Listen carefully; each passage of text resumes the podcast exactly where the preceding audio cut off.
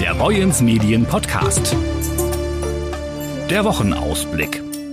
Moin und herzlich willkommen zur neuen Folge des Boyens Medien Podcasts. Der Wochenausblick ist heute dran, wie jeden Montag. Aber bevor wir in die neue Woche schauen, blicken wir zurück zum großen Mittelalterfest auf dem Haider Marktplatz, dem 16. Haider Marktfrieden. Mein Name ist Johannes Faget. Ich komme vom Tross der Vogelfreien. In diesem Jahr muss man sagen, es ist mutig gewesen von der Stadt Heide, den Haider Marktfrieden aufzustellen. Allen Widrigkeiten der Natur, der Viren, die von überall herkommen, der Seuche zum Trotz, hat man es gewagt, den Markt zu organisieren. Und ich muss jetzt zum Ende sagen, es ist gelungen. Eine mutige Entscheidung durchaus, die sich aber absolut ausgezahlt hat. Denn egal, wo wir am Freitag, am Sonnabend oder am Sonntag gefragt haben, die Menschen, die durchs Mittelalter wandelten, waren durch die Bank positiv gestimmt, wenn nicht sogar begeistert. Ich bin das dritte Mal hier auf dem Marktfrieden.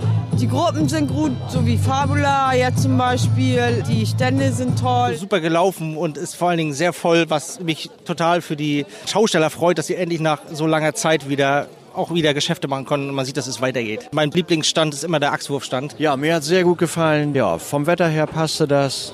Ganz tolles Fest. Stimmung ist gut.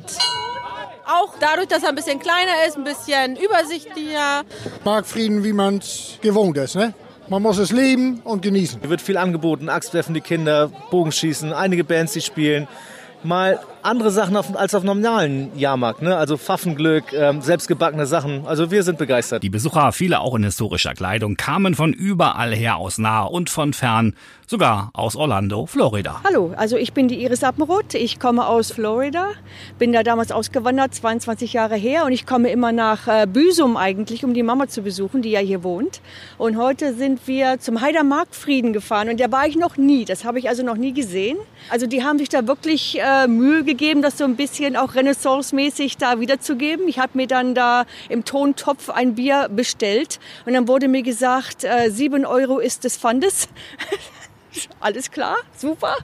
Und äh, was ich richtig klasse fand, waren diese Holzkarussells für die Kinder, wo ja nun keine Elektrizität da war. Somit sind die dann entweder im Kreis gelaufen oder haben am Rad gedreht. Ich bin Hajo der Bettler. Und lohnt sich das Geschäft auf dem hiesigen Marktfrieden? Finanziell nicht spaßmäßig, hundertprozentig. Darum geht es mir. Fantastisch, die Stimmung ist einfach nur toll.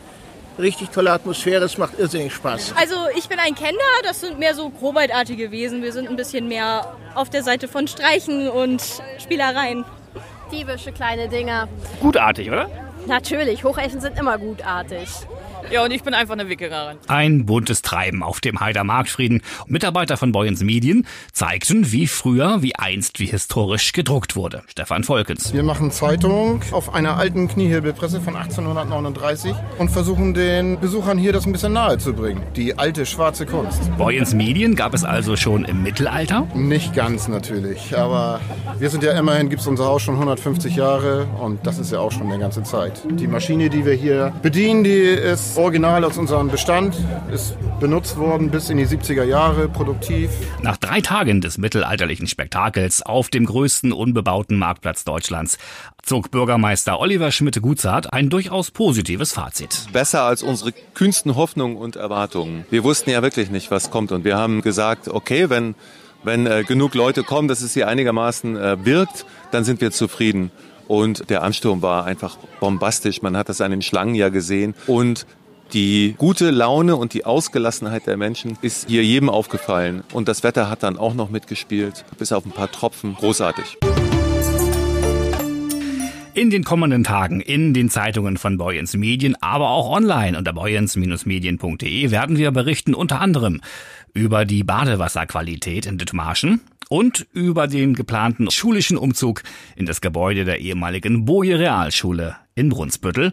Unser Redakteur Brian Tode bringt sie auf den neuesten Stand. Der Umzug in die Boje-Schule ist in vollem Gange. In der vergangenen und dieser Woche findet ein Großteil der Umzugsarbeiten statt und ich habe mich mal vor Ort in der Boje-Schule umgesehen, wie es derzeit dort aussieht, habe mich dort mit dem zuständigen Mitarbeiter beim Bauamt Chris Gellert und dem Hausmeister Hubert Hess getroffen und die haben mir den aktuellen Stand der Dinge gezeigt und erläutert. Und das geplante Bürgerbegehren ist jetzt wirklich vom Tisch, Brian? Genau, die Bürgerinitiative Klasse Aktion für Brunsbüttel um Uli Harras, die sich zuletzt um ein Bürgerbegehren und dann einen anschließenden Bürgerentscheid bemüht hatte, den Umzug bzw. den Neubau der Grundschule West an der Süderstraße zu verhindern. Die hat mittlerweile ihre Aktivitäten eingestellt und begründet das damit, dass es juristisch sinnlos sei, noch weiter gegen das Vorhaben anzukämpfen. Und außerdem gibt's die neuesten Informationen zum aktuellen Stand des Neubaus der fünften Schleusenkammer in Brunsbüttel direkt von Projektleiterin Annemarie Brandt. Also wir haben einen wichtigen Meilenstein erreicht am Außenhaupt. Wir haben dort die Torkammer auf 6,50 Meter betoniert, auf 6,50 Meter plus NHN. Das ist ja diese Normalhöhen Nullhöhe. Das ist jetzt auch ein Zustand, den wir eine Weile behalten werden. Und der ist auch ganz wichtig, gerade für die Hochwassersicherheit im Winter, ne, dass wir da einen Hochwasserschutz gewährleisten können. Und wir haben dort eine neue Behelfsbrücke einrichten können, die äh, zukünftig den Rettungsweg auch darstellen wird, wenn in der VKZ Elbe Notfall ist.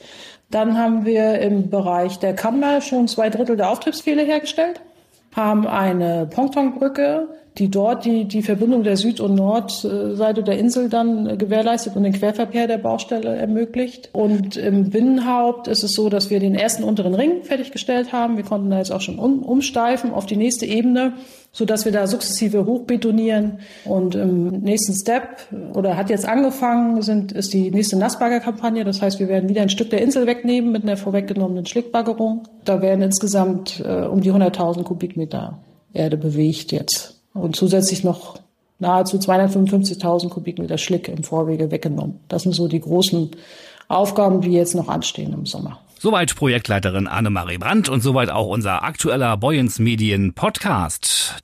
Die Redaktion hatten heute Brian Tode, Maurice Dannenberg und meine Wenigkeit. Ich bin Jörg Lotze, wünsche Ihnen eine tolle Woche. Wir hören uns wieder Freitag an dieser Stelle. Bis dann.